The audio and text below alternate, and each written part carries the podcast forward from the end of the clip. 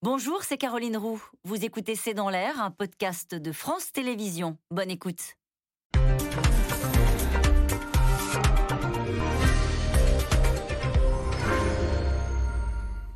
Bonsoir à toutes et à tous. Nous attendons vos questions SMS, Internet et réseaux sociaux pour alimenter notre discussion. Pas un adversaire, pas encore un allié. Marine Le Pen cherche encore le ton juste pour aborder le cas Zemmour. La candidate du Rassemblement national a fini de le prendre de haut et cible désormais un candidat de l'outrance, de la division, euh, qui ne parle pas à l'électorat populaire et qui défend un modèle économique ultra-libéral. Ce sont ses mots. Euh, l'éditorialiste, lui, déroule sa campagne et quand, dès qu'il le peut, la crédibilité de sa rivale. Éric Zemmour qui laboure les terres conservatrices avec une troisième réunion publique hier à Versailles.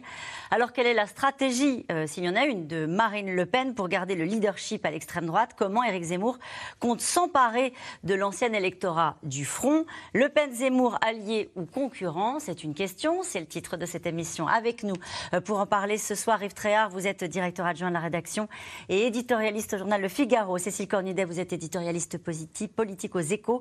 Je cite votre analyse publiée hier, comment Zemmour tente de faire de l'économie un non-sujet. Et puis vous étiez hier soir au Palais des Congrès de Versailles où était invité Éric Zemmour. Nous y reviendrons naturellement ce soir. Ivan Trippenbach, euh, vous êtes journaliste politique euh, au journal Le Monde où vous suivez l'extrême droite. Je cite votre article 2022 euh, à Béziers. Éric Zemmour propose d'enlever le pouvoir au contre-pouvoir. Enfin, Vincent Martini, vous êtes professeur en sciences politiques. Vous enseignez à l'université de Nice et à Polytechnique. Vous êtes par ailleurs chercheur au CEVIPOF.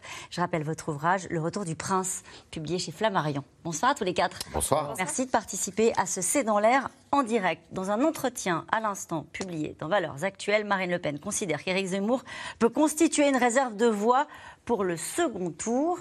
Euh, on a l'impression qu'elle adapte son discours jour après jour, Marine Le Pen, sur le cas Zemmour.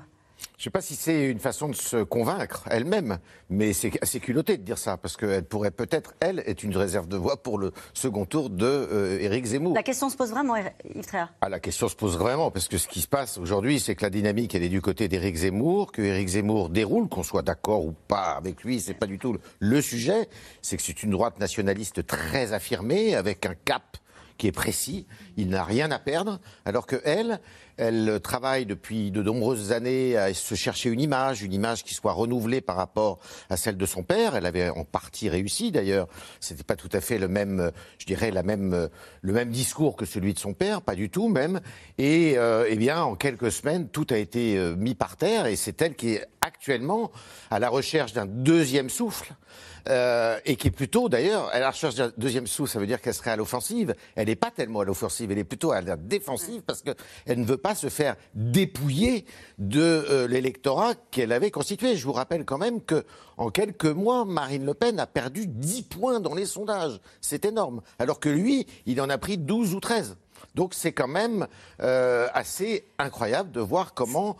alors il y a évidemment la versatilité de, l'opinion publique qu'on peut constater dans tous les domaines et dans tous les, tous les secteurs et tous les segments de l'opinion. Mais là, c'est quand même assez spectaculaire. Et c'est incroyable de se dire que justement, la droite nationaliste en France, parce que c'est comme ça qu'il faut la qualifier, elle représente presque 35% de l'opinion qui s'exprime en tous les cas en intention de vote aujourd'hui. En tout cas, on voit bien que les choses ont un peu bougé parce que Jordan Bardella euh, ce matin disait n'ayez aucun doute sur le fait que Marine Le Pen ira au bout de cette élection présidentielle quoi qu'il arrive. On se dit elle était qualifiée au second tour quoi qu'il arrive dans toutes les, les, précédentes enquêtes il y a encore euh, quelques semaines et aujourd'hui on se pose la question du fait de savoir si elle va aller au bout. Bien sûr, il y a un doute parce que est-ce qu'il y a la place pour deux candidats sur ce segment-là?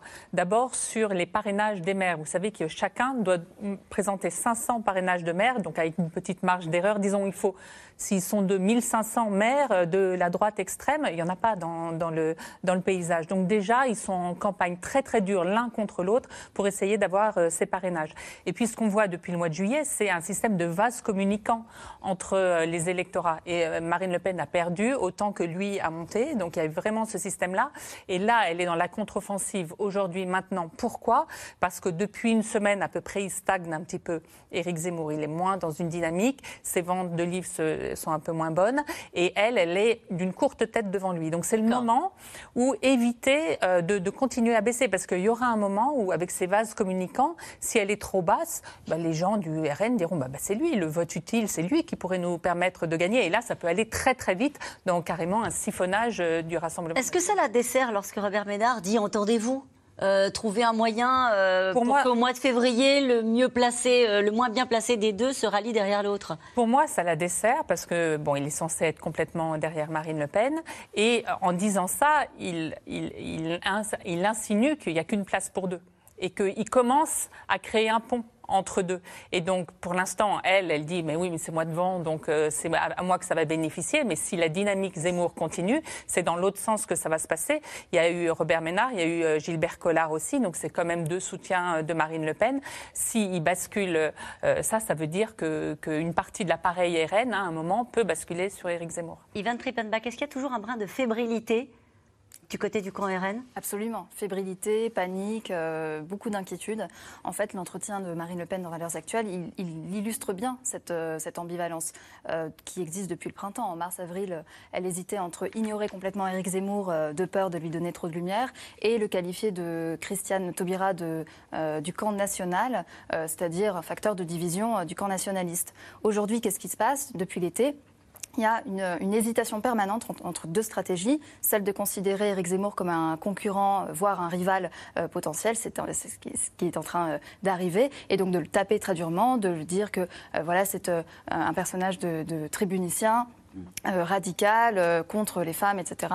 Et puis euh, celui de dire la stratégie qui consiste à dire mais non, il peut être, c'est un ami, je le connais bien, et puis il peut être un allié potentiel pour le second tour ou même avant s'il décide de se retirer, s'il ne va pas jusqu'au bout. Et on imagine que ces états d'âme-là sont partagés, y compris par la base, par les électeurs du Rassemblement national eux-mêmes. Absolument, absolument. Le, en fait, la base du RN est très partagée. On le voit par exemple dans les fédérations militantes. Il y a des fédérations qui sont en ruine après les élections, depuis les élections régionale et qui commence à basculer progressivement vers Éric Zemmour.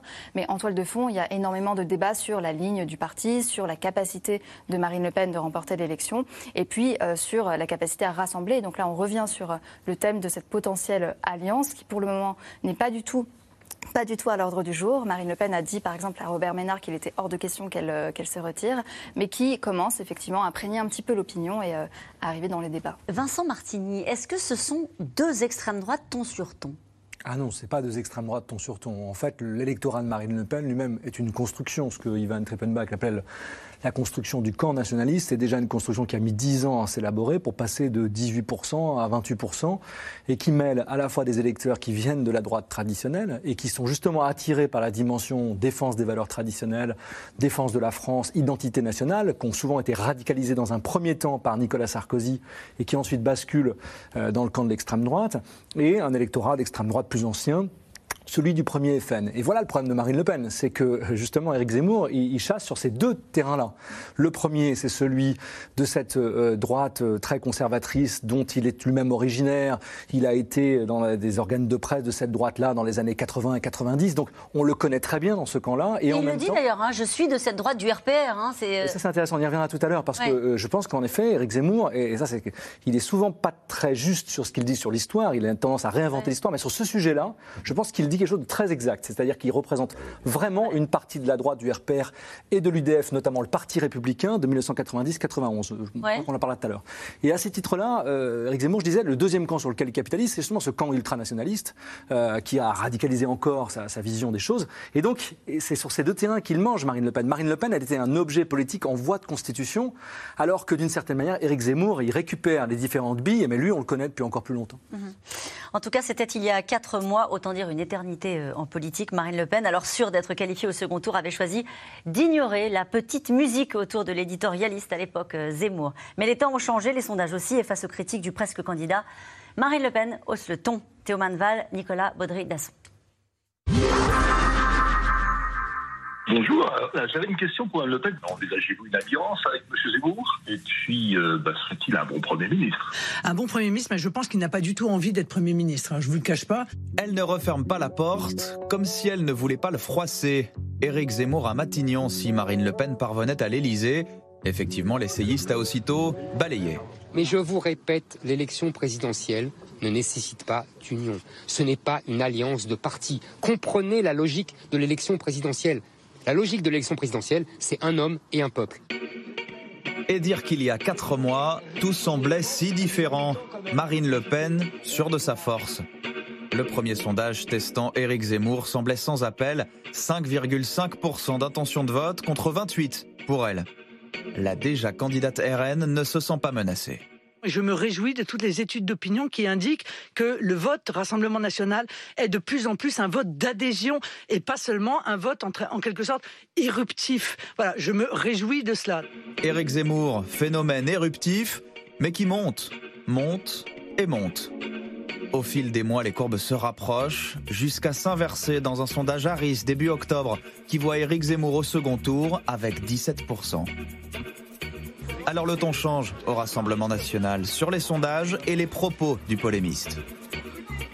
Cette espèce de folie qui vient de saisir nos médias avec deux sondages par jour qui disent tout et l'inverse de tout et jamais la même chose les uns les autres, euh, c'est pas raisonnable. Je vois pas bien la plus-value qu'il apporte, si vous voulez, sur le sujet de l'immigration et de l'insécurité. Je retrouve dans sa bouche des propositions que nous faisons depuis longtemps. Mais pendant que Marine Le Pen limite encore ses déplacements de campagne, Éric Zemmour les porte, ces thèmes, de scène en scène, dans des meetings. Mais vous m'avez pris pour une rockstar, moi qui rêvais d'être Mick Jagger quand j'étais jeune. Il cultive son image d'écrivain à succès et au langage plus extrême que la patronne du RN. Imposer des prénoms du calendrier, comme on disait, c'est-à-dire imposer des prénoms français c'est-à-dire imposer des prénoms qui fleurent le terroir français et l'histoire de France. Ça fabrique des Français et ça a fabriqué des Français pendant deux siècles. L'inverse de la dédiabolisation qui séduit une partie des anciens électeurs époque Front National. Je pense que Marine Le Pen aujourd'hui est une femme de gauche. Sur le plan sociétal, elle défend des, des, concepts de gauche. Sur le plan économique, elle défend des concepts de gauche également. Et je crois qu'elle avait pour euh, objectif de séduire les électeurs de Jean-Luc Mélenchon. Elle s'en est pas cachée, hein elle s'en est pas cachée. Bon, ça marche pas. Aujourd'hui, elle est perdue.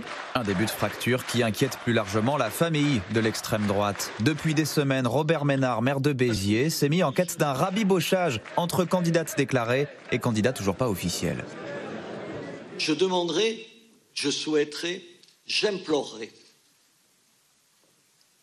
vous deux, toi et Marine, Marine et toi, de se retrouver en février prochain. Et que celui qui sera à ce moment-là derrière l'autre accepte de se retirer. Hier soir, nouveau meeting à Versailles. Éric Zemmour imagine-t-il Marine Le Pen le rejoindre Moi, je, ne demande rien. Je, vous savez, euh, on verra bien. il faut, il faut, soyez pas trop impatient. Mais la patience, la candidate RN en a de moins en moins. Nouvelle stratégie, elle n'hésite plus à diaboliser Éric Zemmour après ses sorties sur Vichy J'étais déjà en désaccord quand c'était mon père qui le disait, donc quand c'était. C'est pour, c'est pareil. Et dans son camp, place aussi désormais aux attaques plus personnelles sur une déconnexion de l'écrivain best-seller. Éric Zemmour a dit ce week-end qu'il euh, n'était pas là pour traiter l'urgence du pouvoir d'achat et que parler du pouvoir d'achat, c'est mépriser les Français. Euh, cette réflexion, c'est une réflexion de millionnaire, vous voyez, parce que nous, les fins de mois, ça nous inquiète. Ce matin, Éric Zemmour s'est affiché jouant les snipers au salon de la sécurité. Nouveau coup de com, fusil en main. Les tirs croisés devraient se poursuivre à l'extrême droite de l'échiquier.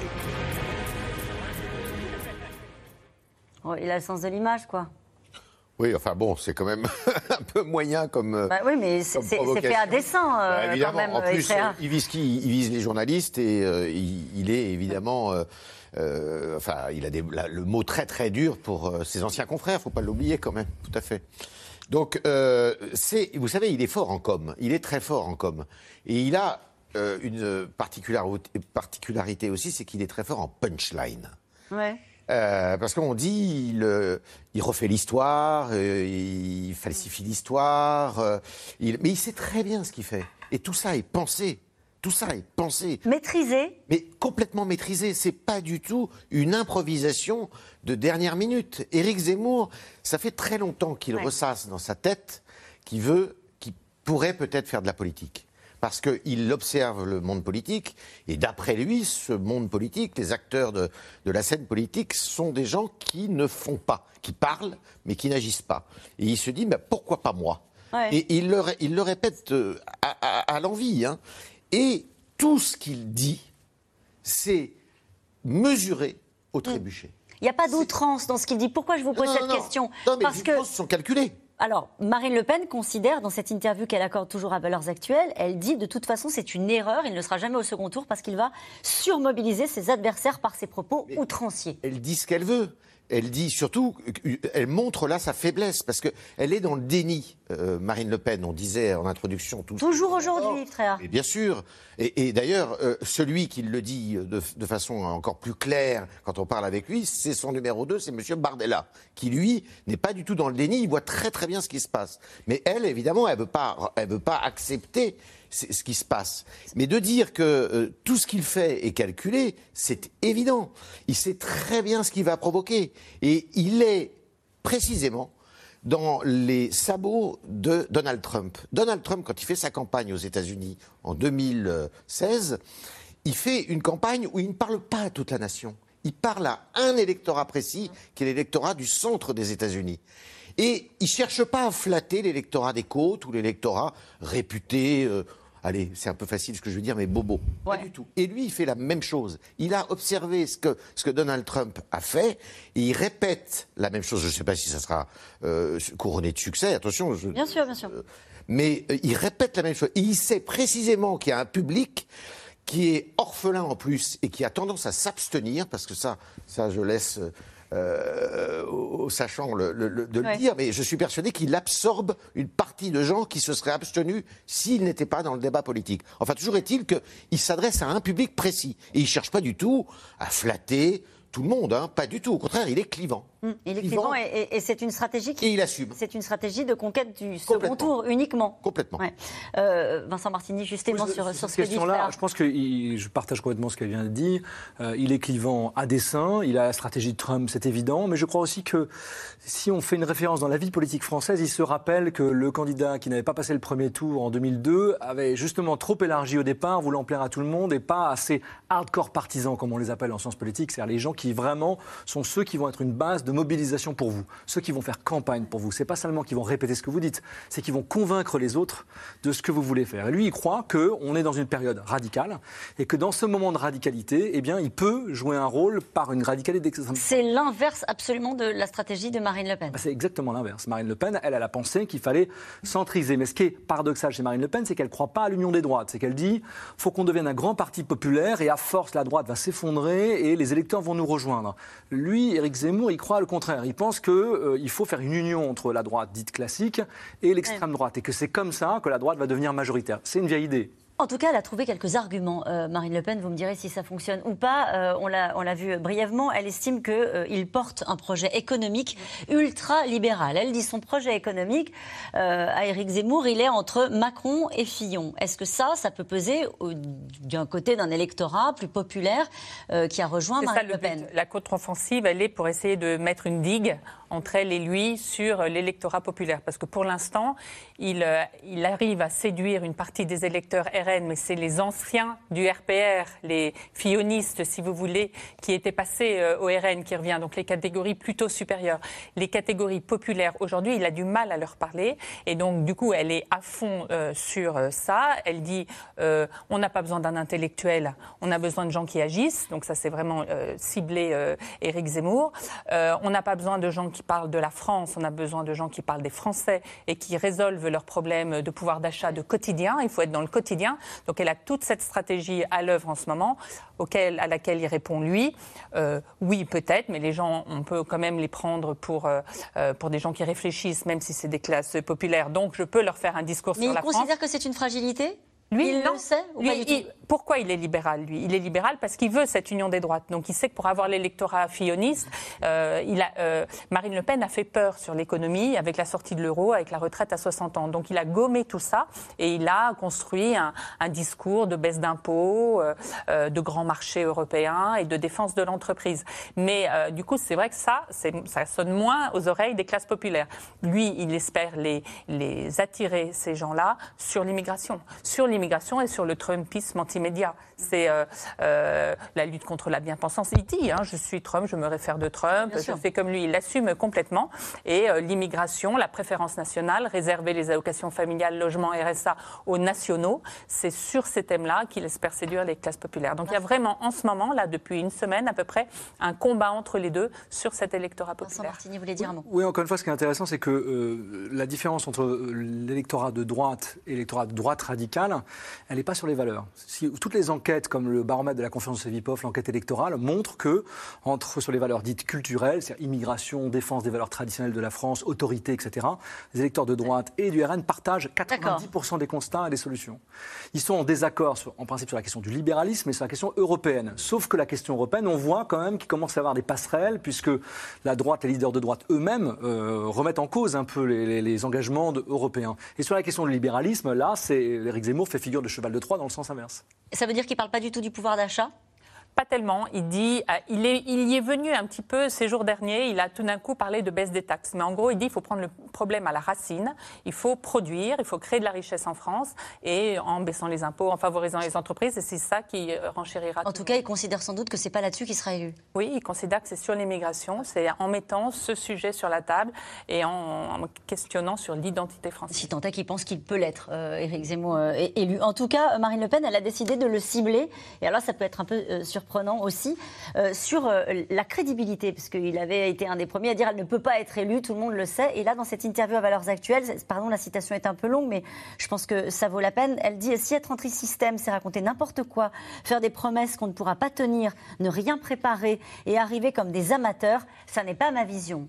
Oui, c'est assez intéressant d'ailleurs qu'elle de- d'occuper le créneau de la crédibilité, de la compétence, alors qu'Éric Zemmour en a fait euh, le, la critique par excellence à l'égard de, Marine Le Pen en disant qu'elle ne pourra jamais être élue parce qu'elle n'en a pas, euh, elle n'en a pas les épaules. Euh, c'est quand même intéressant parce qu'effectivement, Éric Zemmour, il est connu pour, euh, vous l'avez dit, ses punchlines, pour son discours sur l'histoire de France, en tout cas sa vision de l'histoire. Euh, effectivement, il a quand même ses preuves euh, à faire sur euh, le reste des sujets. On n'a pas parlé d'environnement, mais il est très attendu aussi sur la question environnementale, de l'énergie. Il dit quelque chose sur ce sujet? Rien, le nucléaire, il est pro-nucléaire, mais sans, sans que ce soit pour le moment développé. Peut-être que ça va arriver plus tard. Mais en tout cas, ce qu'on voit avec cet entretien, c'est que elle essaie euh, de- de- d'activer tout- toutes les critiques possibles, ce qui montre bien une certaine euh, fé- fébrilité, alors que dans les premiers mois, là, elle était dans le déni. Ça peut toucher sa cible ou pas? C'est-à-dire qu'à un moment donné, euh, ce sont, sont des propos qui visent d'abord son électorat à elle. Euh, Est-ce que les critiques telles qu'elles sont formulées ici, à votre avis, peuvent trouver un écho chez ce public qui serait tenté ou par l'un ou par l'autre? La critique de, sur la crédibilité et sur le fait de ne pas mettre en œuvre son projet trouverait un écho surtout dans l'électorat de droite en réalité. Là, il faut qu'elle s'adresse à son électorat populaire, c'est ce qu'elle essaie de faire. En fait, elle se rétrécit sur son socle pour essayer de le conserver, alors qu'Éric Zemmour est en train de euh, le grignoter petit à petit, parce qu'il fait quand même 14% d'intention de, euh, d'intention de vote pardon, chez les ouvriers, selon euh, le sondage de l'IFOP, ce qui n'est pas totalement rien. Et il a complètement siphonné, effectivement, les anciens euh, électeurs de François Fillon qui étaient partis chez Marine Le Pen. Donc, euh, disons que la carte qu'elle peut jouer maintenant, c'est euh, vis-à-vis de- des classes moyennes et, des catégories populaires. D'un point de vue plus psychologique ou plus personnel, ce qui se passe, ce qui est en train de se passer, est extrêmement cruel en fait hein, pour Marine Le Pen parce que euh, Éric Zemmour est beaucoup plus radical, il est même extrémiste sur certains sujets, et pourtant il parle à la droite classique. Il a euh, euh, un quart des, anciens électeurs de François Fillon euh, avec lui dans les sondages, ce qui est considérable. Et ce que Marine Le Pen avait réussi à faire pendant des années, depuis 2017, elle, elle avait quand même réussi à grignoter, gri- pardon, grignoter un petit peu de cet électorat. Et puis, euh, autre injustice pour Marine Le Pen, euh, eh bien, euh, on l'a dit, Éric Zemmour a un discours économique euh, libéral. Il dit que l'État social est obèse, euh, que, en gros, la France ne travaille pas assez. Euh, et pourtant, euh, les ouvriers commencent à regarder euh, discrètement vers, vers lui au lieu de vers Marine Le Pen. Yves Oui, ce qui est important de dire sur le plan économique, c'est qu'en fait, il renoue avec le discours du Front National de Jean-Marie Le Pen. Jean-Marie Le Pen, c'était la défense, enfin, c'était le sidunati, c'est le, le poujadisme des années 50, c'est-à-dire la défense du petit commerçant, euh, les- euh, la lutte contre les taxes, justement, les impôts, le- l'État qui nous vole. Euh, c'est pas un propos qui tient comme ça, mais euh, c'est un peu l'esprit. Et euh, il avait bien vu, il a observé que, euh, notamment la- lors de la dernière campagne de Marine Le Pen, que, vous savez, on faisait souvent cette confusion en disant, mais est-ce que Marine Le Pen, elle n'a pas le même programme économique que Jean-Luc Mélenchon? Pas tout à fait vrai, mais il y avait un peu de ça quand même, c'est-à-dire un État très, très, très Protecteur? Protecteur. Alors, on peut le considérer comme Ouais. ça, mais aussi comme un très interventionniste. C'est-à-dire, euh, arrêter d'emmerder les Français, comme disait le, euh, Georges Pompidou. Et, et lui, il reprend, il est un peu là-dedans. Et d'ailleurs, sur le plan économique, il est un peu pompidolien sur le plan industriel. Euh, C'est-à-dire qu'il est euh, pour une France bah, très nationale, qui s'affirme dans la construction de grands projets. euh, et, je serais pas, que, je serais, je serais pas étonné qu'il nous ressorte l'idée de, de faire un plan, euh, comme ça a été fait euh, dans le. D'autres l'ont fait avant lui et récemment. Bien sûr, même, hein. euh, bien sûr. Mais là-dessus, il, serait. Alors, vous allez me dire, c'est un peu contradictoire avec le, avec le libéralisme. Mais il y a un peu comme la droite traditionnelle, c'est-à-dire, euh, il y a euh, la droite en France n'a jamais été comparable à la droite anglo-saxonne. hein. Toujours un peu plus de dirigisme chez nous. Mais il, il est à, à mi-chemin en entre dans, dans tout ça. Et, mais c'est pas évident qu'il déroule beaucoup ses idées économiques, parce que je suis persuadé que ça c'est pareil. Il est persuadé que ça ne se joue pas là. Il Il a peut-être tort. Oui, pourquoi? Bah, quand on voit aujourd'hui ce que le pouvoir d'achat Ouais. s'invite dans cette campagne, alors que euh, jusqu'à présent il n'était pas très présent, euh, il n'était pas très euh, euh, visible, ça peut changer, ça peut changer vite. Libéral à l'intérieur, souverainiste à l'extérieur. Oui, en gros, c'est ce qu'il essaye euh, de faire. Et la jonction entre tout ça, c'est euh, la préférence nationale. Donc, on, on lutte contre euh, l'État obèse en euh, diminuant les dépenses sociales qui sont euh, attribuées aux étrangers. Ce qui est intéressant, c'est qu'il montre d'ailleurs sa fébrilité. Marine Le Pen est rentrée en campagne en septembre sur le thème de la liberté, les libertés. Elle avait envie elle aussi, de euh, sortir un peu de, son rôle uniquement social. Il y a eu des questionnements, est-ce que je garde la retraite à 60 ans? Elle parlait plus des entreprises. Euh, et en fait, là, on voit qu'un mois après, elle a complètement abandonné ça. Elle est revenue sur la Marine Le Pen sociale, je veux rendre de l'argent aux Français. Euh, donc, elle, revient sur ses fondamentaux. Il y a aussi une critique qu'elle formule à, à demi-mot. Elle dit il n'est pas en capacité d'unir la nation. Cette idée que Éric Zemmour ferait plus peur que Marine Le Pen et que avec Éric Zemmour, or, il, y aurait cette idée inscrite euh, dans l'opinion qu'il y aurait un risque d'explosion sociale, de tension sociale. Est-ce que ça, c'est un argument, à votre avis, qui peut peser et porté par Marine Le Pen? C'est un peu ironique parce que lorsque vous regardez encore une fois les enquêtes de recherche, hein, je ne parle pas des sondages, les enquêtes de recherche, vous vous rendez compte que deux tiers des Français disent que Marine Le Pen euh, demeure, le Front National demeure un danger pour la démocratie. Deux tiers disent qu'ils voteront jamais pour le Rassemblement National parce que Marine Le Pen leur fait peur. Et Marine Le Pen, dans les traits de personnalité hein, que- que font aussi des sondeurs, on voit bien que quand même elle inquiète. Donc c'est un peu paradoxal de sa part. Elle à essaie de se servir d'Éric Zemmour pour rassurer? Ben oui, ben là, elle est dans une position, vous savez, la, la- la politique, c'est toujours, euh, une fois qu'on prend une place à votre droite, ben vous vous décalez à votre gauche, de la même manière que si demain Éric Zemmour devait être le candidat qui pourrait être le candidat porteur d'une forme d'union des droites, vous allez voir qu'Emmanuel Macron va se, re- va se déporter sûrement vers la gauche, parce que c'est un jeu d'équilibre, la vie politique. Et ça, d'ailleurs, ça ne veut pas dire que les hommes politiques n'ont pas de conviction, ça veut juste tout simplement dire qu'il y a des espaces, Mm. ces espaces, ils ne sont pas divisibles à l'infini. Une question qu'est-ce qui sépare l'extrême droite de Marine Le Pen de celle d'Éric Zemmour? Il y, a- il y a ce qu'on a dit sur l'économie, c'est Ouais. pas rien quand même. Et puis, moi, je crois qu'il y a un- une chose qui est tout à fait. Alors, c'est très psychologique, mais c'est qu'il est beaucoup plus convaincu de ce qu'il dit. Il est, même s'il il sait qu'il fait des outrances, il sait qu'il il- il frise parfois euh, le, le mensonge avec l'histoire, notamment. Il On rappelle qu'il a été condamné par la justice pour incitation à la haine raciale. il est très convaincu. Il, il a une rhétorique qui est très difficile à, à contrer, si vous voulez. Alors que elle, c'est sa faiblesse par rapport à son père, d'ailleurs, euh, à Marine Le Pen, c'est qu'elle est un peu hésitante parfois. Elle n'est pas, très, euh, elle est pas très construite sur le plan idéologique. Un exemple sur le, tous les sujets euh, de, des conservateurs, sur les sujets sociétaux.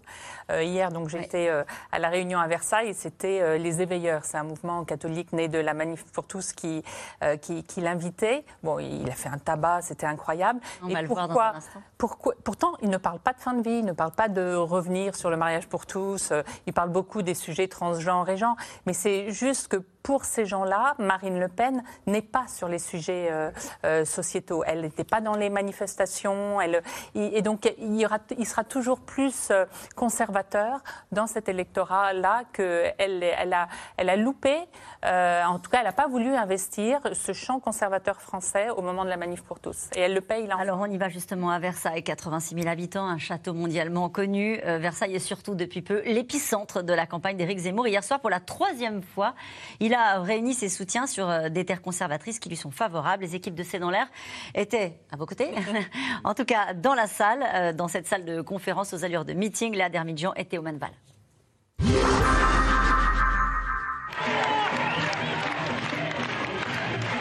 Éric Zemmour à Versailles.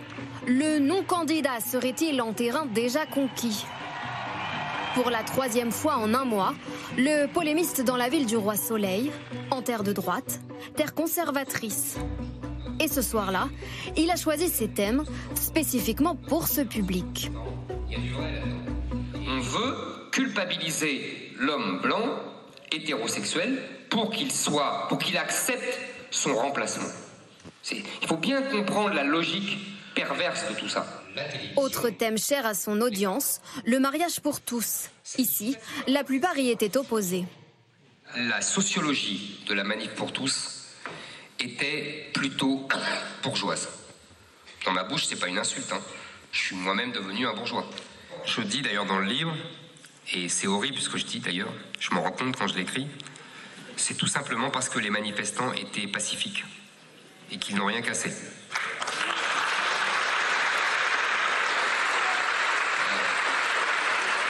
Et c'était la première raison parce que le pouvoir n'a pas eu peur.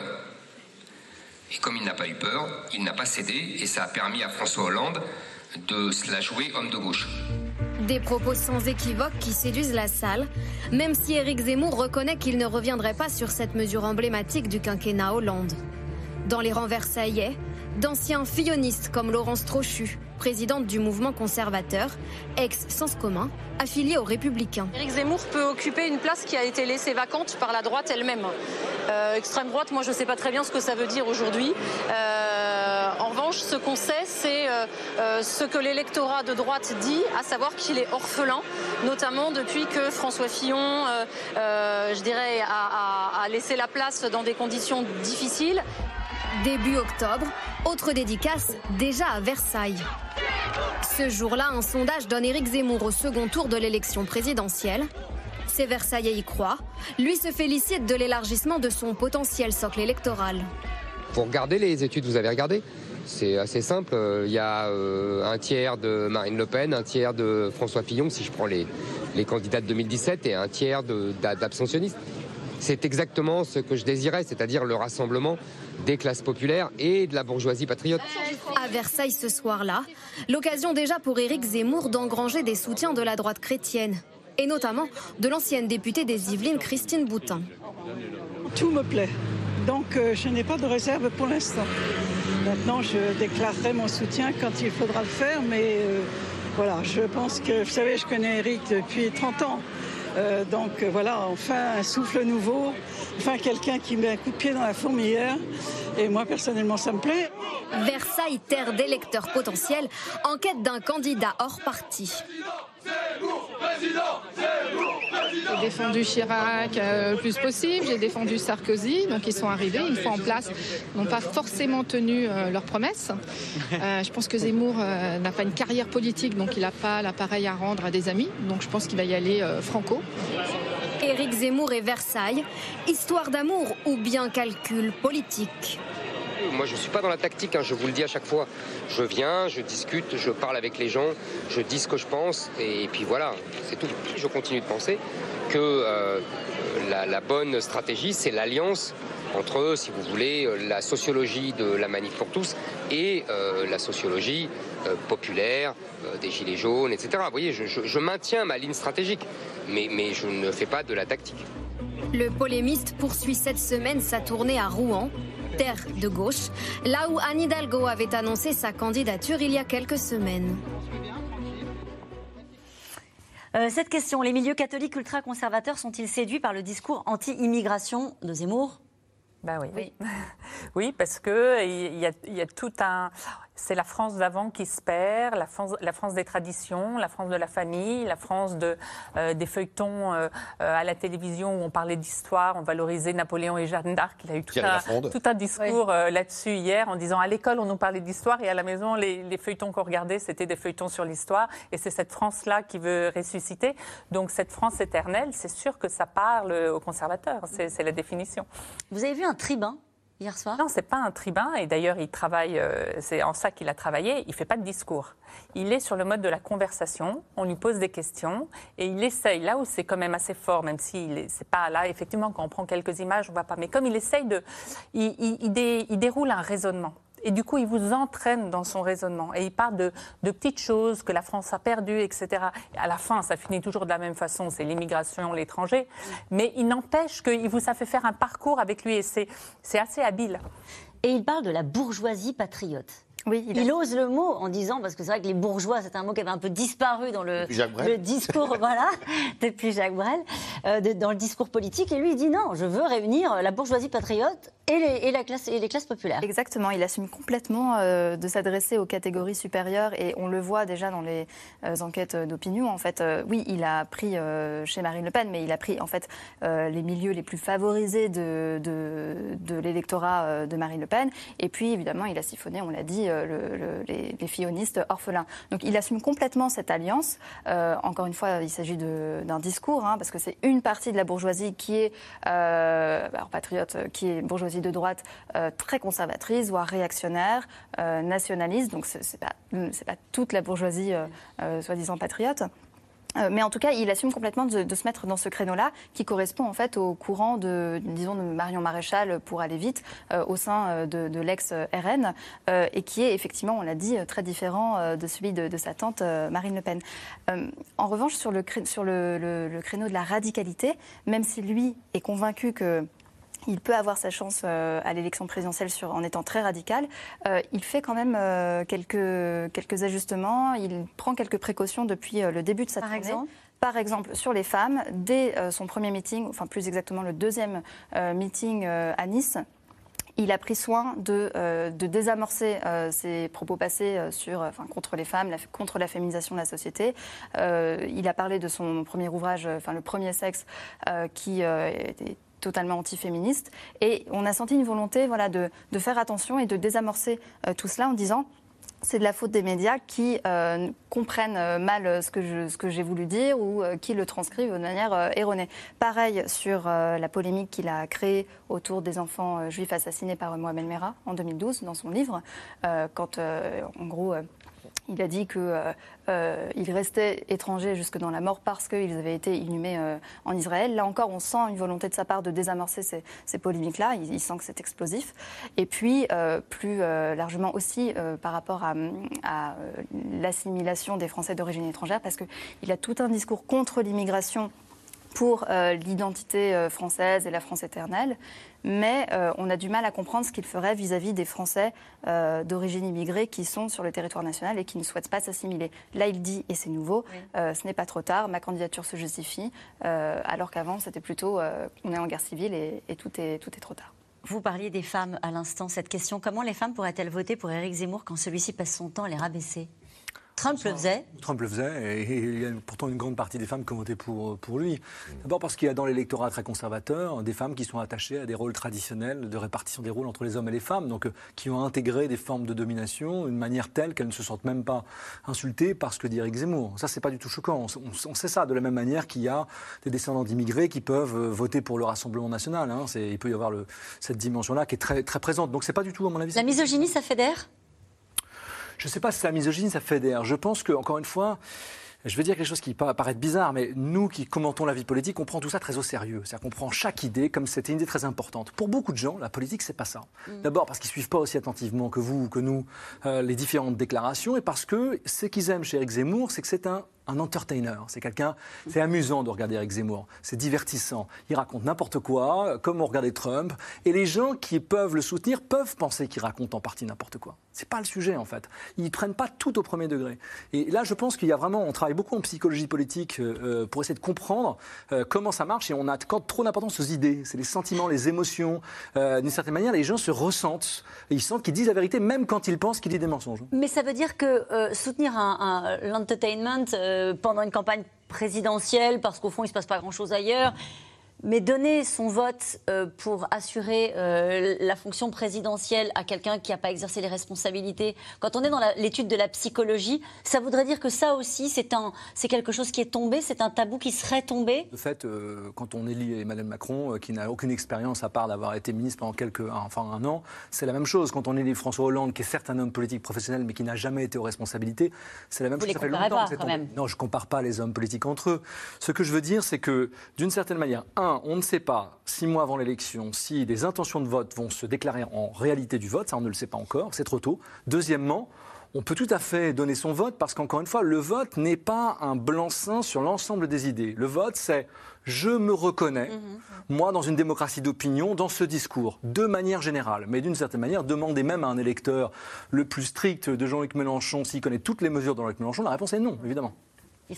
Il y a- aussi quelque chose qui est très important, c'est que depuis euh, maintenant une vingtaine d'années, euh, j'ai le sentiment, et les études le montrent, quand même que le corps électoral est un corps électoral déçu, qui va de déception en déception. Et donc euh, le dégagisme dont on parlait euh, il y a cinq ans, euh, c'était l'acte 1 il y a cinq ans, ça risque, ça pourrait être, je ne sais pas, euh, Éric Zemmour pourrait être une manifestation d'un acte 2, si vous voulez, ou la traduction d'un acte 2, même si ça ne va pas jusqu'au bout. Mais on est toujours là-dedans. Et euh, j'ai le sentiment que depuis euh, le deuxième mandat, en gros, euh, de euh, Jacques Chirac, eh bien, euh, le, corps électoral va de déception en déception, des promesses qui ne sont pas tenues par rapport aux campagnes électorales, que ça soit à gauche ou à droite. Euh, des crises aussi qui viennent tout bouleverser. La crise sécuritaire en 2001 avec les attentats de New York, la crise euh, financière en 2008, la crise migratoire qui est quand même qui a eu une résonance en France en 2015, la crise sanitaire maintenant, on va voir ce que ça donne. Si vous voulez, là, il y a, y a une instabilité évidente du corps électoral. Et Éric Zemmour, d'une certaine façon, on le dit d'ailleurs, euh, tous ici, il en profite parce qu'il prend un peu partout. Au début, vous vous souvenez, on disait, mais il va prendre surtout euh, à Marine Le Pen. Ben non, il prend à Marine Le Pen, certes, mais il prend aussi aux Républicains. Et d'ailleurs, on a peu parlé des Républicains ce On soir. va en parler. Euh, on va en parler, mais euh, ils tremblent aussi, eux, les Ouais. Républicains. Je peux vous dire qu'ils tremblent d'être dépouillés. On a beaucoup parlé de François Fillon et de l'électorat de François Fillon, d'être dépouillés, de sortir lessivés de cet exercice. Parce Mais ça veut dire. c'est- est, il est très présent sur ce segment-là aussi. Mais ce que disait Vincent Martini, qui était très intéressant, c'était de dire au fond. La crédibilité, on s'est toujours accroché à ça dans, la, dans la campagne, dans les campagnes. C'est qu'à un moment donné, on passe les, les candidats à la moulinette pour Et savoir si leur programme, etc., est applicable. En, en réalité, les Français seraient prêts à se, à se faire plaisir ou à se faire peur, peu importe, euh, avec une encore. forme de, de, euh, de- de- de distance vis-à-vis de l'acte du vote. Encore une fois, ça dépend d'abord à quelle distance on est du vote. Parce qu'il Ouais. y a une radicalisation, une dramatisation des enjeux au fur et à mesure que vous vous approchez ça, du vote. C'est ça. Et puis il y a toujours une différence entre les États-Unis et la France, c'est qu'il y a deux tours en France. Donc les gens se disent quand même, au pire, je vote pour euh, Éric Zemmour au premier tour, Et puis on on verra. verra au deuxième. Et d'une certaine manière, la dramatisation, elle va jouer son rôle. hein. Ça ne veut pas dire que les gens sont irresponsables, c'est pas du tout ce que je dis. Je dis juste que pour une partie, par ailleurs, des électeurs, il peut y avoir des formes de confusion entre la- le réel et la fiction. hein, ce qui caractérise notre vie politique aujourd'hui, dans un monde de désillusion, ce qu'on appelle le citoyen critique. Le citoyen, tous autant que nous sommes, quelles que soient nos options politiques, nous avons une dimension critique de distance, de défiance vis-à-vis du système, qui caractérise très fortement euh, le cas français, beaucoup plus encore que ses voisins. Si vous ajoutez à cela un système institutionnel qui favorise les hommes providentiels et le mythe Ouais. du sauveur, bah, vous avez un cocktail en fait qui permet ce genre d'aventure. Pour poursuivre ce que disait euh, Yves, les, effectivement, les gens sont perdus. Il n'y a plus de frontières euh, idéologiques. Le, en même temps, a accentué ça.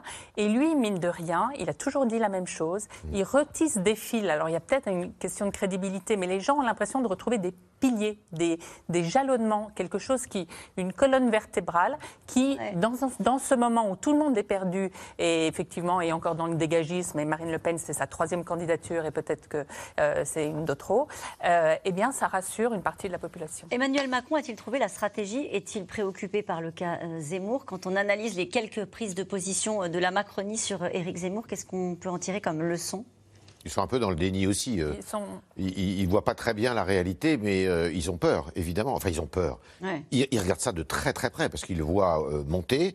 Pour le moment, il y en a un qui est au-dessus, le président de la République sortant, qui est au-dessus de 20 assez largement, et l'autre qui est loin encore quand même de 20%. Il y a de la marge. Mais euh, ils regardent de près quand même. Hein. Ce qui, de ce très près. inquiète Emmanuel Macron, c'est que vous avez dans un mouchoir de poche aujourd'hui Marine Le Pen, Éric Zemmour et Xavier Bertrand, qui, l'un des trois, peut être au second tour. Alors je pense que Xavier Bertrand fait plus peur à euh, Emmanuel Macron parce qu'il peut rassembler derrière lui peut-être une partie de la gauche, euh, il peut rassembler plus largement. Mais Éric Zemmour, c'est euh, l'inconnu, c'est quand même un niveau intellectuel qui n'est pas le même que celui de Marine Le Pen, donc ce ne serait pas le même débat d'entre-deux tours. Mais globalement, quand même, j'ai le sentiment qu'il qu'il pense que ça pourrait aussi ressusciter le Front républicain, remobiliser. Il est tellement radical sur certaines positions, sur ce qu'il a dit sur Pétain, etc., que des gens qui s'étaient éloignés d'Emmanuel Macron pourraient revenir. Donc j'ai l'impression que ce qu'il emporte quand même, ce qui inquiète, c'est l'effervescence actuelle, mais le- la perspective que ce soit face à Éric Zemmour rassure plutôt. Et vous parliez de la droite républicaine. On a vu passer rapidement ce sondage où en fait les trois sont dans un moussoir de poste. Alors Marine Le Pen serait qualifiée au second tour euh, dans ce sondage euh, euh, IFOP fiducial pour LCI publié et Le Figaro publié aujourd'hui. hein, donc 25-17, mais 17-16-15, c'est-à-dire euh, Marge trois, trois, effectivement trois candidats euh, dans la marge d'erreur. En tout cas, avant de se soucier euh, d'Éric Zemmour, ils doivent choisir le meilleur d'entre eux. Les candidats LR à l'investiture sont en campagne euh, pour euh, Xavier Bertrand et Valérie Pécresse. L'urgence est d'abord euh, de faire preuve de leur sincérité face à des militants qui les ont vus l'un et l'autre claquer la porte du parti. C'était il n'y a pas si longtemps. Magali Lacrose avec Juliette Vallon et Arnaud Fora. Jeudi dernier, Xavier Bertrand entamait son tour de France des fédérations LR en campagne pour l'investiture du parti qu'il avait quitté en 2017. Opération Reconquête. Comment je propose euh, qu'on puisse s'emporter qu'on puisse s'emporter à cette élection présidentielle, parce que la surprise de cette élection présidentielle, ce ne sera pas la réélection du président sortant. La surprise, il aimerait bien que ce soit lui. Mais voilà, face aux militants des Républicains, il fallait expliquer, justifier les raisons de son départ. Un mea culpa qui voulait dire Je ne vous ai pas trahi. J'ai fait la campagne de François Fillon jusqu'au bout. Le dernier meeting de campagne était à Lille, dans ma région des Hauts-de-France. J'ai pris la parole et à une époque où certains avaient déjà déserté. Mais au lendemain de cette élection, j'avais envie de dire que le combat contre le Front National et contre les extrêmes passait par une position claire face au Front National. Et donc c'était ma position. Et à partir du moment où certains dirigeants n'ont pas eu la même, je ne voulais pas pouvoir continuer dans la moindre ambiguïté. Ça, c'est fait. Et pour convaincre les militants qu'il a gardé leur ligne politique, Xavier Bertrand reprend à sa façon le travailler plus pour gagner plus d'un ancien président de la République. Je veux que l'on renoue avec cette société du travail. Ça veut dire avant tout parler à ceux qui travaillent, à ceux qui travaillent, et faire en sorte que celui qui travaille gagne plus qu'aujourd'hui. Il aura beaucoup de travail à faire pour nous pour convaincre. hein. Je pense que c'est, il est venu pour ça. À mon niveau, j'ai déjà changé trois fois de métier en cinq ans. Je me dis qu'on peut partir et revenir, on peut changer. Partir, changer, revenir. C'est un refrain que de nombreux militants connaissent à droite. Olivier Houet a milité pendant 40 ans, à l'UDF, à l'UMP et aux Républicains. Il y a deux ans, c'est la rupture. Il part pour soutenir Valérie Pécresse au régional. Il y a quelques jours, il a repris sa carte. Je n'avais pas prévu de me réinscrire, mais nécessitant faisant loi, euh, pour pouvoir apporter ma voix à, Valérie Pécresse, je dois, m'inscrire. C'est un peu bizarre de pouvoir être obligé de s'inscrire pour voter et après, est-ce qu'on va rester dans le parti? C'est ça le problème. Vous trouvez qu'elle a bien fait Valérie Pécresse de reprendre sa carte aux Républicains? Elle n'avait pas le choix. Revenir donc dans un parti qu'il ne reconnaissait plus, pour lui aujourd'hui, c'est toujours le grand écart. Entre euh, Ciotti et, Valérie Pécresse, il y, a un monde entre les deux, donc euh, faire cohabiter tout le monde dans un même parti, c'est un peu, c'est l'auberge espagnole. Pendant ce temps-là, Valérie Pécresse, elle aussi fait campagne auprès des militants LR. Jeudi dernier, c'est officiel. Elle reprend la carte de son ancien parti, les Républicains, quitté en 2019. Dans son entourage, le mot est donné, que ses partisans adhèrent à LR pour pouvoir voter pour elle. À partir du moment où j'accepte un processus dans lequel c'est les militants du parti qui choisissent, les adhérents du parti, ça veut dire que je dois euh, demander à tous ceux qui partagent mes valeurs de rejoindre le parti. Cette ligne politique, c'est logique et cohérent que je me l'applique à moi-même. Ce matin, la candidate à l'investiture LR, elle aussi reprend une mesure phare de la présidence Sarkozy, la suppression des fonctionnaires d'administration.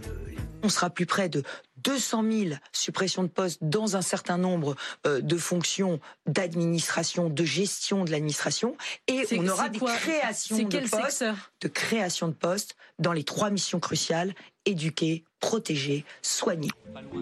Après Valérie Pécresse, autour de Xavier Bertrand de reprendre sa carte chez les Républicains.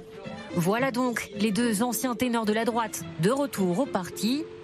Si tu reviens, j'oublie tout. Bah, on répondra à cette question bientôt, puisque l'élection, c'est donc le 4 décembre pour le second tour. Hein. Euh, si tu reviens, j'oublie tout. Euh, en tout cas, ils mettent beaucoup d'énergie, effectivement, pour euh, bah, se faire pardonner, pour reconquérir les cœurs des bah, militants. Ils ont intérêt, parce que qu'est-ce qui se passe? Ils ont trop tardé. par rapport à, tout ce qui s'est passé, notamment l'arrivée, l'éruption de Zemmour aussi a beaucoup chamboulé hein, le, paysage et la campagne.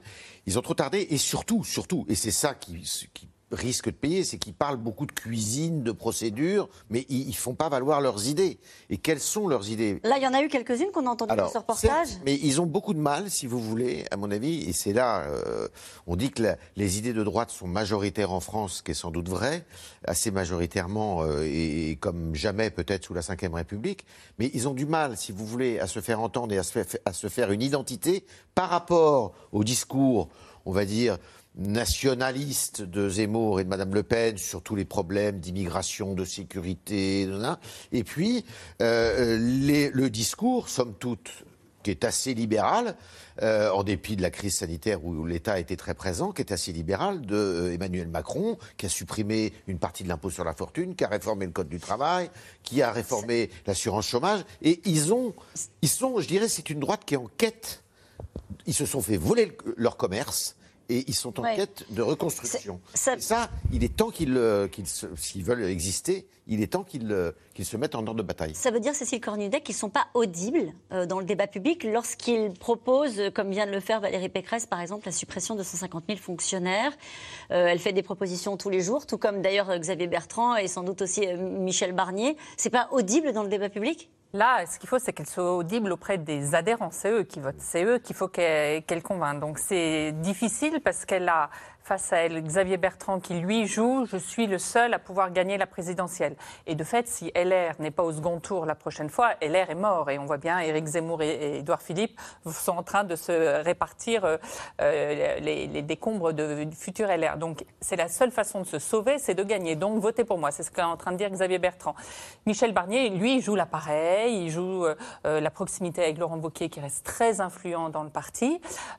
et, il peut sortir le gagnant, alors qu'il est quand même le plus loin dans les sondages. Et Valérie Pécresse, elle joue les idées, donc elle remet tout euh, sur la table. Son directeur de campagne, c'est Patrick Stefanini, qui avait été directeur de campagne de François Fillon. Donc, elle a commencé sur les questions très régaliennes, immigration, euh, sécurité, où elle n'était pas perçue comme très forte. Et là, elle est euh, sur l'économie. Les supporters de François Fillon, ils sont encore chez LR eh ben, ils sont aussi en partie à LR, euh, à ORN déjà, ils sont partis. Ils sont en partie chez Emmanuel Macron. Et euh, certains euh, sont restés à LR et regardent Éric Zemmour. Donc, est-ce que d'ailleurs ces, ces gens-là vont voter le 4 décembre ou vont se dire de toute façon il y aura Éric Zemmour Ou vont faire les deux, vont se dire on va trouver un candidat et on votera Éric Zemmour aussi Cette question qui nous est posée ce soir, comment se passe la bataille à droite en vue du congrès LR de décembre qui sort en tête? Alors, c'est compliqué de faire des, pronostics puisque là, pour le coup, c'est un corps électoral ben, très restreint. Oui, le gros problème, c'est qu'en fait, on se fie sur les sondages, alors qu'en fait, c'est pas du tout les sondages qui vont décider. Et que les sondeurs sont pas très bons, et à juste titre, pour savoir qui va être le corps électoral, parce que c'est un corps électoral trop petit. Et du coup, on peut pas vraiment le savoir. Mais en revanche, euh, ce qu'on peut voir, c'est tirer les leçons de ce qu'a été la primaire de 2016. Il n'est pas impossible, par exemple, que Xavier Bertrand regrette de ne pas avoir demandé une primaire. Pourquoi Parce que le type de candidat qu'il représente, c'est-à-dire les candidats qui sont sur les dynamiques majoritaires, ils marchent très bien dans les primaires. Ils affichent leur, leur prestance, ils affichent leur, leur, leur capacité de mobilisation, ils peuvent avoir une espèce d'incroyable tribune pour porter leurs idées, alors que là, il est un peu bridé. Il est un peu bridé et surtout, euh, euh, Xavier Bertrand ressemble moins à l'électeur LR type que, François, euh, que Michel Barnier, par exemple, ou que Valérie Pécresse. Et il y a un risque, surtout, que, comme ça s'était passé dans la primaire de 2016, entre un Xavier Bertrand qui serait peut-être trop centriste, si tant est qu'il le soit, et euh, une Valérie Pécresse qui soit un peu trop à droite, eh bien, on pourra choisir un candidat de compromis, hein, qui pourrait être Michel Barnier. C'est une hypothèse, mais il y en a d'autres. Et vous commentiez pendant le, le reportage les images. Euh, on venait de voir ce qui s'était passé à Versailles et on regardait les images de, de, ces, de, ces, rassemblements, de ces meetings organisés par Xavier Bertrand et Valérie Pécresse. Pour moi, ces images, elles traduisent la déséance des grands partis. Vraiment, si on devait montrer ce que c'est que la fin des partis traditionnels, ça serait montrer ces images. Vous avez les images du reportage d'avant, où vous avez Eric Zemmour, des foules en délire, des jeunes. En délire, n'exagérons pas. pas quand même. ah, si, si. ah bon C'est vrai on peut, ah, on peut, le regretter okay. ou okay. l'approuver. De fait, il y a un enthousiasme, une, ce qu'on appelle ouais. une dynamique. C'est surtout un, un public très, ce que nous disait tout à l'heure Cécile Cornudet, pardon, je vous coupe, un, un public très varié avec très pas varié, mal de jeunes, etc. Mais qui rappelle aussi quel est le public d'Emmanuel Macron à l'époque où il aspirait les voix de la gauche euh, lorsqu'il est au premier tour en 2016. Euh, alors que, à l'inverse, qu'est-ce qu'on voit? On voit un, un, un, électorat, là, un public beaucoup plus, peu, peu, enfin beaucoup moins fourni, beaucoup plus âgé, et qui ressemble un peu, euh, me semble-t-il, aux salles à moitié vides des électeurs du Parti socialiste, euh, à, pareil à la fin de, de, de, de l'élection du premier tour de 2017. Donc là, on voit bien que les grands partis traditionnels, si on devait montrer ces images, bah, ils disent tout. Si on devait montrer ça à des étudiants ou aux Français, on se rend bien compte par l'image euh, qu'aujourd'hui, ces mouvements, les mouvements où les hommes ou les femmes entraînent des dynamiques qui, on peut le regretter ou s'en féliciter, ne sont plus celles des partis aujourd'hui. Et nous revenons maintenant à vos questions. Ivan Trippenbach, une question pour vous. Marine Le Pen est-elle en train de changer de stratégie face aux polémistes? Elle est en train de, oui, de commencer son offensive politique contre Éric Zemmour, mais toujours avec quelques précautions oratoires. Euh, ce qu'on peut dire, c'est que c'est un petit peu tard euh, pour ça. Il aurait fallu, euh, par exemple, qu'elle présente ses arguments selon lesquels Zemmour constituerait pour elle une réserve de voix au second tour il y a quelques mois déjà, lorsqu'il était, on va dire, en dessous de 10% des intentions de vote.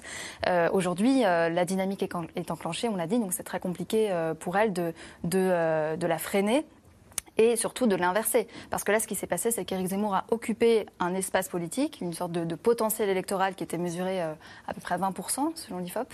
Euh, mais euh, la dynamique continue et effectivement, ça va être très compliqué. Mais à un moment donné, il va rentrer dans l'atmosphère il va oui. être candidat. Est-ce que le regard des Français peut changer? Oui. Alors, les supporters oui. peut changer sur lui? Oui, le regard est... peut changer.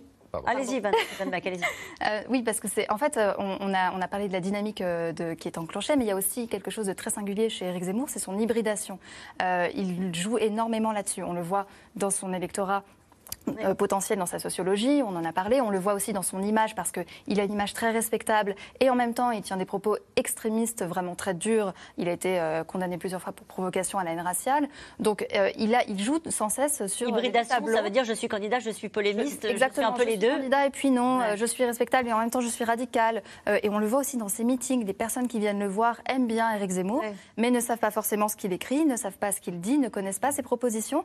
Donc c'est voilà, c'est un candidat. Donc, en tout cas, il y aura une curiosité des observateurs que vous êtes et peut-être aussi des sondeurs sur le moment où il va euh, passer par la case candidat. Hein. Il va pas tarder d'ailleurs. Il joue. Oui, c'est oui, début novembre. Il, il, il est possible qu'il fasse une petite provocation aussi à cette occasion. Mmh. C'est-à-dire que le 9 ouais. novembre, euh, date de, de, la mort du général de Gaulle, il se, il se déclare parce qu'il se, il se réclame aussi beaucoup du général de Gaulle. Oui. Avec euh, les accommodements euh, qu'on qu qu lui connaît. Donc là, sans doute que le regard des Français risque de changer. Il voyait un président hier dans la salle? Euh, il voyait quelqu'un, euh, Christine Boutin l'a dit, qui met un coup de pied dans la fourmilière. Ouais. Et effectivement, ce qui sera important, c'est la question que vont commencer à se poser les Français quand il sera euh, candidat, c'est est-ce qu'il est entouré avec qui il gouvernera. Jean-Pierre Chevènement, quand il avait monté très haut en 2002, c'est euh, euh, au moment où on lui a posé cette question qu'il s'est effondré. Euh, aujourd'hui, il est quand même seul. hier, manifestement, était annoncé Philippe de Villiers qui devait, qui devait le, le, rallier. Or, manifestement, il y a eu des problèmes avec l'équipe. C'est une de ses forces et de ses faiblesses. Sa force aujourd'hui, c'est qu'il est très mobile. C'est une toute petite mhm. équipe hyper motivée avec des jeunes derrière. Mais ils sont un peu claniques, ils sont fermés sur eux. Ils ils ont du mal à gérer. Et donc, comment ils vont gérer euh, l'expansion Comment on dit quand une entreprise est petite et passe euh, la crise de croissance Comment ils vont gérer leur crise de croissance Ça, ça sera à regarder aussi. Vincent Martini Ça, c'est une dimension très importante parce que la politique, une campagne, c'est des ressources. Des ressources financières, des ressources humaines. C'est des équipes qu'on met en avant. Alors, tant qu'Éric Zemmour fait son petit tour pour aller vendre son livre, c'est pas grand-chose. Mais lorsque vous vous développez, à un moment donné, si vous n'avez pas les moyens derrière, et moi, je pense qu'une des raisons pour lesquelles. Vous dites les moyens, pardonnez-moi, je vous coupe, moyens financiers, mais pas seulement. mais pas, seulement. Les équipes les gens qu'il va pouvoir mettre en avant aux côtés de lui, les soutiens euh, de, la droite traditionnelle ou du RN qui pourraient le rejoindre. Toutes ces dimensions-là, elles mettent du temps à se constituer. Et une des motivations pour Éric Zemmour de ne pas se déclarer trop tôt peut être celle de vouloir afficher une plateforme idéologique, des équipes, des ressources financières pour être sûr qu'il va aller au bout. Et là, ces équipes sont très très jeunes. Hein. Ce qui avait euh, beaucoup servi euh, Emmanuel Macron, qui était lui très jeune en, en 2007, euh, en 2017, c'est qu'il y avait des poids lourds, enfin, mm. considérés comme des poids lourds de la politique, ou des grands barons euh, régionaux qui étaient venus. Gérard Collomb. Gérard Collomb, euh, Monsieur Patria de Bourgogne. enfin, il y avait quand même, au, fur et à mesure, ça s'était constitué. Et puis François Bayrou, bien sûr. Et François Bayrou, et c'est pas le moindre, puisque sans doute qu'il lui doit beaucoup. Mais euh, pour le moment, Éric Zemmour, euh, bah, c'est le plus vieux de la bande, j'ai envie de dire. Hein, euh, les autres, c'est des gamins hein, qui sont autour de lui, pour le moment. Une question de Dara, en Belgique. Une primaire ouverte entre Éric Zemmour et Marine Le Pen serait-elle la solution, au fond? non, parce elle se fait là, en ce moment, elle, se, fait dans les sondages. Elle se joue dans les sondages, effectivement. Et d'ailleurs, euh, Jordan Bardella l'a reconnu en interne lors d'une réunion. Euh, euh, il a dit voilà, ce qui se joue, c'est la primaire, alors que le discours officiel de Marine Le Pen, qu'elle avait réitéré au congrès de Perpignan en juillet, c'était de dire non, non, je suis la candidate désignée de mon camp, il n'y a pas de primaire, c'est hors de question, mon leadership est incontesté. Que propose Zemmour pour les problèmes énergétiques et les factures de fin de mois et Le Pen? Donc pour l'instant, il n'est pas rentré dans ces détails. Il s'en sort en disant qu'il euh, il faut mettre la présidentielle à un haut niveau. Et euh, dans un discours général sur l'économie, il faut produire, il faut faire venir les entreprises, il faut réindustrialiser. Et, ça, ça, redonnera de, euh, du pouvoir d'achat à tout le monde. Et sur le point de vue écologique, effectivement, il, est très, très, très favorable au. Il dit qu'il faudrait relancer 10 EPR euh, pour, euh, pour faire baisser la facture énergétique. Zemmour attire-t-il plus les jeunes que ne le fait le RN Non. Non, non, il attire euh, moins les jeunes et moins les femmes que le RN. Donc c'est vraiment les deux, euh, disons les deux clivages nets euh, en termes sociologiques qu'on voit déjà dans son. Et moins l'électorat populaire? Et moins l'électorat populaire, absolument. Parce que les jeunes qu'on voit là sur les images, c'est la jeune bourgeoisie justement. C'est pas les jeunes qui sont en recherche d'emploi, qui, ont, qui galèrent quoi. Mm. Qui Emmanuel Macron craint-il le plus, Éric Zemmour ou Marine Le Pen? Cécile Cornudet?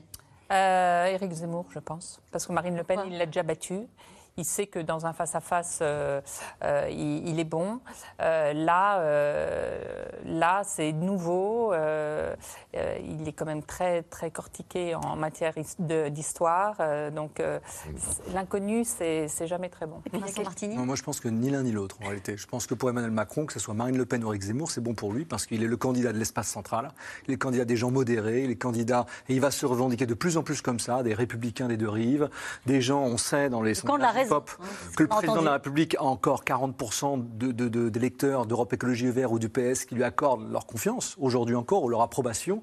C'est après la même chose à droite aujourd'hui, même si l'offre électorale n'est pas consolidée. Certes, Éric Zemmour peut monter haut, Marine Le Pen aussi, mais je crois qu'aujourd'hui, aucun de ces candidats n'est en mesure de gagner les élections. Il y a un tempérament à ça. S'il se montre aussi suffisant qu'Hillary Clinton aux États-Unis, ah c'est cuit.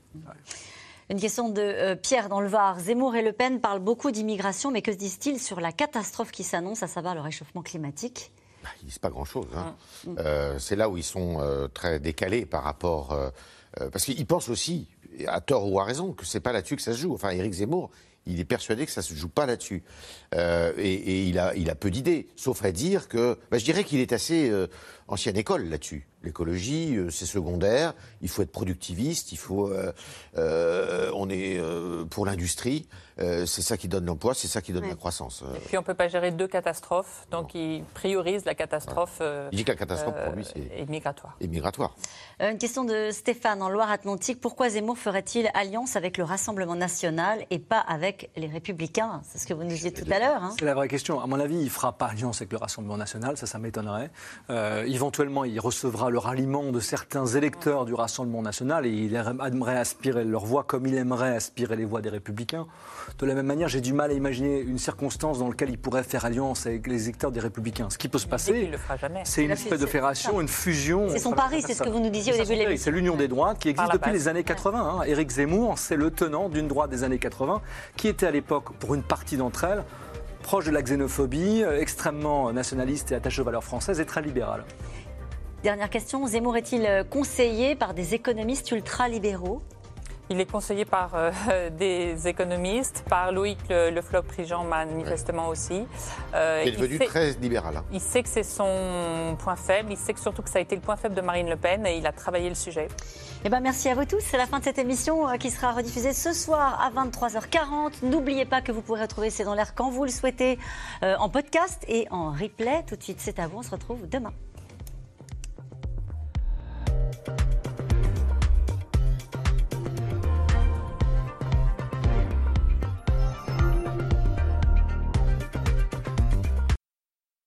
C'était C'est dans l'air, un podcast de France Télévisions. Alors s'il vous a plu, n'hésitez pas à vous abonner. Vous pouvez également retrouver les replays de C'est dans l'air en vidéo sur France.tv.